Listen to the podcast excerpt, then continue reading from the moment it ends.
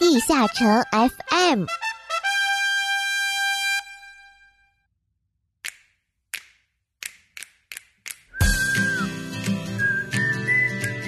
地下城 FM 第七十二期，淘气的贝奇以及阿登高地会战。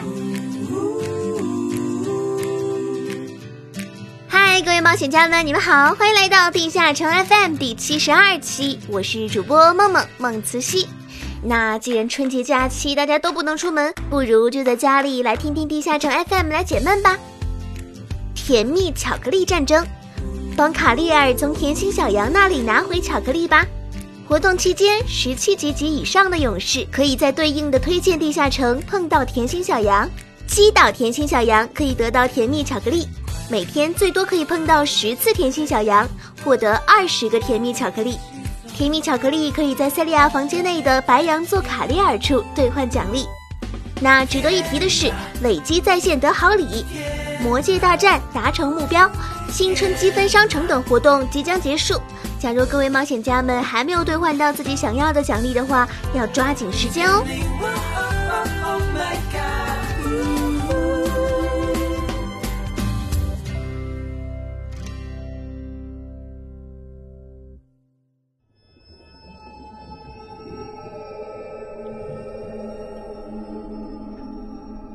主的起源，领主的故事，随着节奏不断接涌而来的。所有有关领主诞生的秘辛。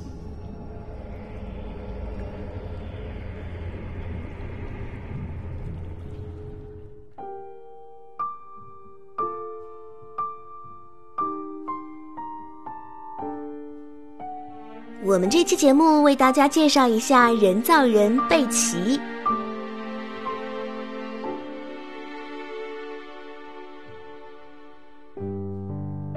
奇和寂静城的其他黑暗创造物不同，他并不是黑暗世界的居民，他是在艾尔丁纪念馆被创造出来的初代魔道学助手之一，拥有非常聪明的大脑。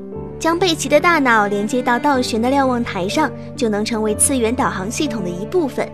因此，卢克为了将它用作主系统使用，命令黄金小丑将它绑了来。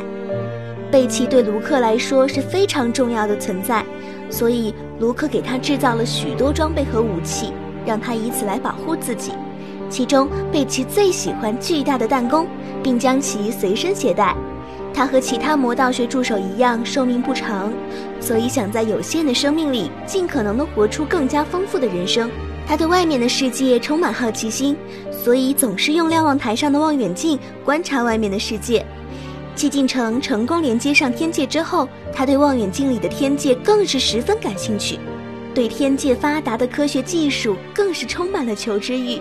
作为卢克改造过的人造人，贝奇在寂静城的瞭望台上控制并坚守着导航系统。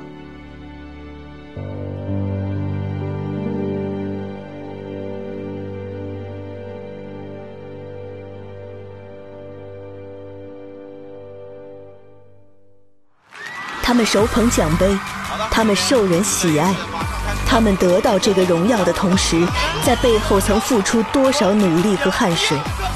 阿拉德人物志，随你走进地下城中真正的勇士。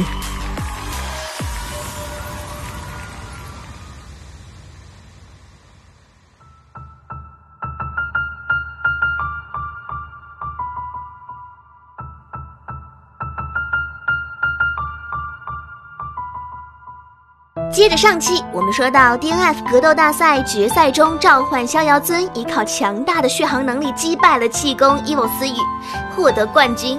当柴佳义谈到对比赛的期望时，他说：“韩国的近战系是我心里最没底的，特别是柔道和男毒王是非常克制召唤的。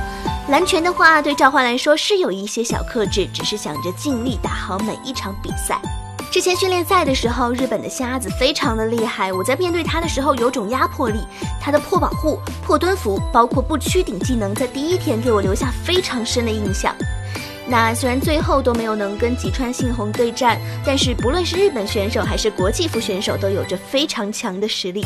他们或许是大赛经验不丰富，但这也告诉我们，不是只有韩国选手需要重视赛后的训练，不能放松，因为明年的冠军一定是我们。在输掉之后，我们其实是有交流过，但是并没有太多的责怪队友，毕竟比赛已经结束了，再多责怪也是于事无补的。对于被国服玩家玩坏的抛杀和跳 X，柴佳义如实说道：“其实也就像他说的那样，比赛已经结束了，来年我们会走得更远。”本届天王赛上，韩服的选手，不论是郑在云的毒王，还是金亨俊的蓝拳，还是郑中敏的力把，都让人感觉好强，压得人透不过气。但是柴佳义却表示。其实我觉得技术上来说，大家都玩了这么多年，和韩国选手比差距并不是很大。但是在国内法系比较强势，但是韩服的话是物理系偏强势，所以导致一种结果就是国内选手在国服出现之后，在对战韩服选手的时候，职业上占不到优势，这也是目前的一个死循环。而召唤对战战士是有劣势的，在双方选手实力差不多的情况下，想要赢就不是很容易了。对于精灵王被卡住，陈佳艺很是懊恼。他的袭击放空被我献祭后，我当时已经觉得自己能拿下这盘，甚至是冠军。但是突然精灵王被卡住，我整个人就有种跌入谷底的感觉。那纵观整个天王赛，陈佳艺的表现一直很稳健，团队赛的奥 Q 和小组赛的全胜出现都可圈可点。他说打团队的时候其实没想那么多，我当时唯一想的就是帮队友建立优势，尽量多带走点血量，让后面的队友比较好打点。然后对面机械和我追逐了三分钟，我全程都在追着他，但是他太能跑，追不到。最后时间到了，我赢了。当时没想到，我本来以为是他赢的，没想到会要 Q。当然在 AK 之后还是很开心的。小组赛 D 组中有两名中国选手，无论是柴佳义还是陈泽东，都是中国队的代表，也是被看好的种子选手。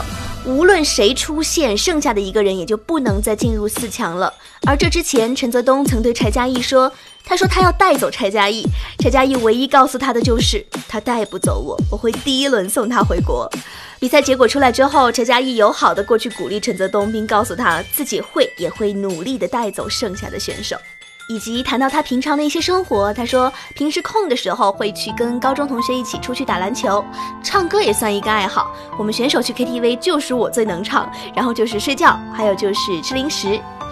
他高傲但宅心仁厚，他谦虚却受万众敬仰。他能把 TX 赐予给召唤师的宝宝运用的出神入化。他到底是天使的化身还是地狱来的使者？没人知道。但是。每一个人都送他一个绰号，那就是“柴天王”。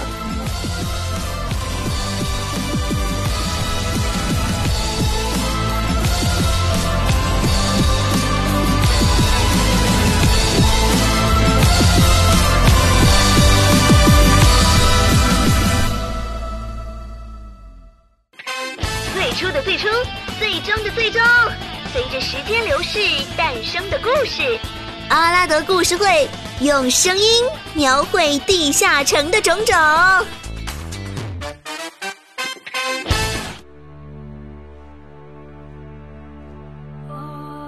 阿拉德利九百八十六年，德洛斯帝国趁着异变之乱，强制占领了贝尔马尔公园的法罗湾，并试图一统大陆。